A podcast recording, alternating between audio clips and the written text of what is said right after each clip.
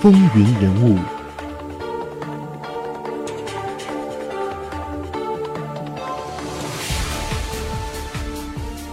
欢迎回到《总统风云录》，我是华丽。我们一起来看一看约翰·肯尼迪在当政时候的外交政策。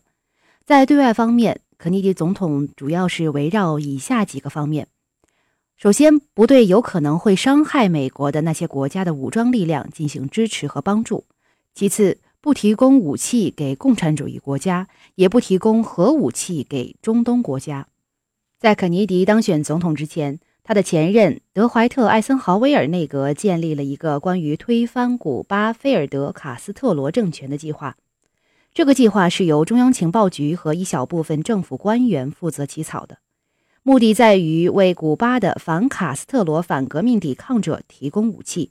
然后让这些受过美国训练的抵抗者入侵古巴，并且煽动古巴民众，从而削弱卡斯特罗在古巴的力量。一九六一年四月十七日，肯尼迪命令这些先前被训练的抵抗者开始入侵古巴。在这一次被称为“猪湾事件”的入侵古巴行动中，在中央情报局的支持下，一千五百名来自美国训练营的古巴反动军二五零六突击旅。带着推翻卡斯特罗的梦想回到了那片土地。然而，肯尼迪在下命令的时候，要求2506突击旅在没有美军的空军支援情况下对古巴进行袭击。1961年4月19日，古巴政府就已经逮捕或者击毙了这群起义者。肯尼迪也被迫要去为释放被俘的1189名生还者而进行谈判。这一次的计划失败归咎于军方高层之间缺乏沟通，其中所导致的最严重的问题就是让反动军在登陆时完全没有得到海上的任何支援，使得他们在登陆之时就已经是溃不成军。二十个月之后，古巴以价值五千三百万美元的食品和药品作为交换条件，释放了被捕的反动者。更为严重的是，这一次行动让卡斯特罗开始提防美国，并且坚信类似的攻击会再一次发生。对于对外政策方面，还要提到的就是古巴导弹危机。古巴导弹危机开始于1962年10月14日，美军的 U-2 间谍侦察机拍到了正在古巴建设中的苏联制中程导弹发射井的照片。这张照片在一九六二年十月十六日被提交给了肯尼迪总统。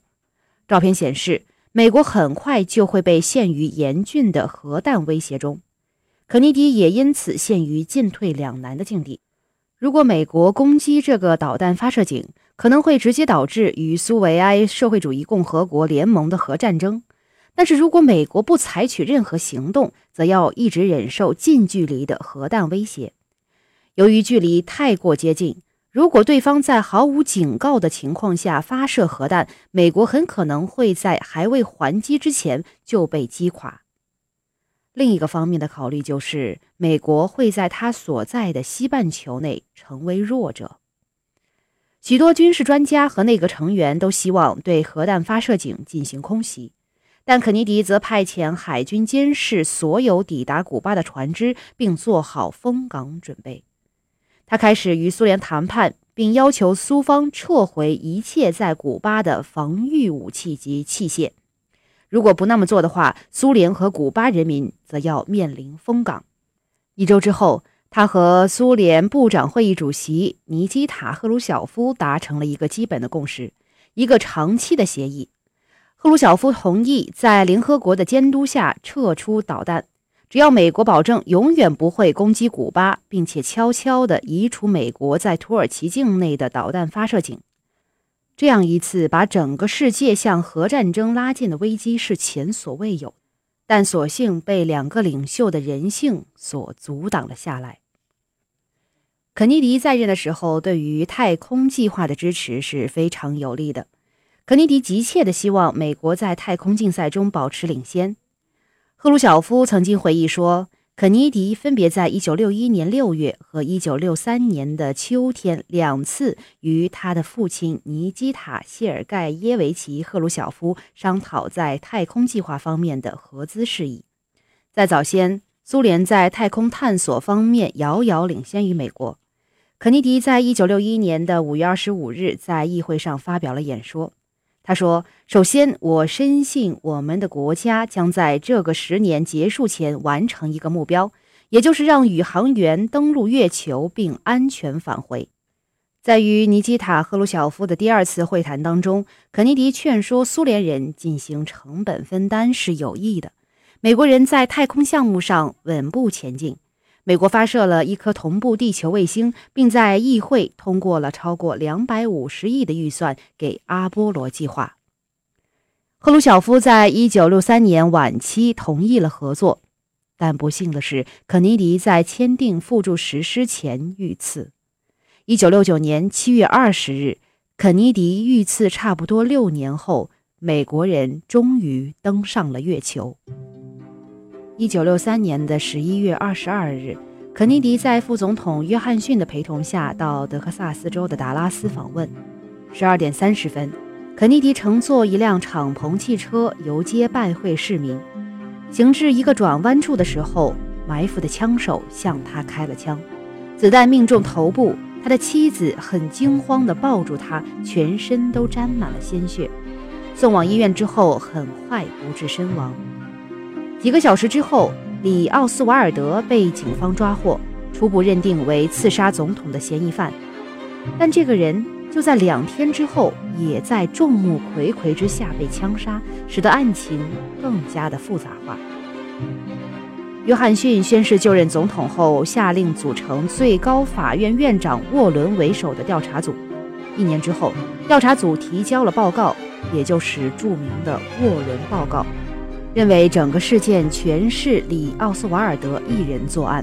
官方的说法是，里奥斯瓦尔德打出两枪，是致命的两枪，打中了肯尼迪的要害部位，导致了肯尼迪的身亡。至此，肯尼迪遇刺一事便被美国官方束之高阁。但是，众多的美国民众都相信，奥斯瓦尔德的被抓和被杀只不过是官方一个掩人耳目的骗局而已。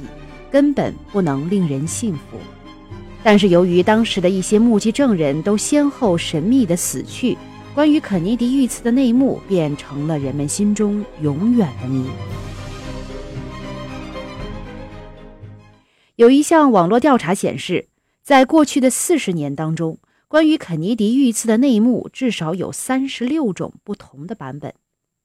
有人认为，当时担任副总统的约翰逊对肯尼迪遇刺一事难逃干系，说这件事本质上就是一场政治阴谋。因为按照法律，总统在任期内意外死亡由副总统接任。约翰逊当时对肯尼迪遇刺的资料的掩盖和销毁，以及对事件极为马虎的草草调查，更是让人怀疑。一九九一年上映的著名影片。刺杀肯尼迪当中就反映了这样一个事件。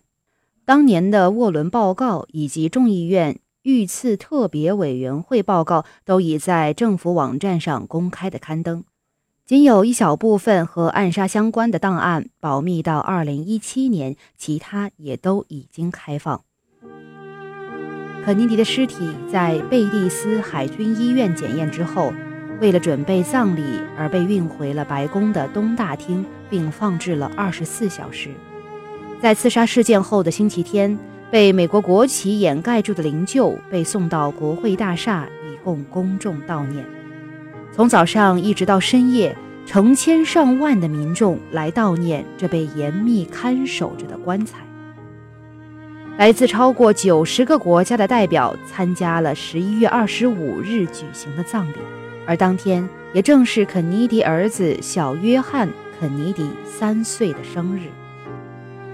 一九六三年十一月二十五日，国会圆形大厅前来向肯尼迪致以最后敬意的人超过二十五万。上午的十一点，覆盖着星条旗的灵柩从大厅移出，放置在由四匹马拉的灵车上，首先前往白宫。然后前往圣马修斯大教堂，最后被送到了阿灵顿国家公墓，并被安葬在一个特制的地下墓穴里。当天，全球在电视机前收看葬礼现场直播的人有数亿之多。这就是美国历史上在任时支持率最高的总统——美国第三十五任总统约翰·肯尼迪。我非常感谢您收听本期的《风云人物》，我们下次节目再会。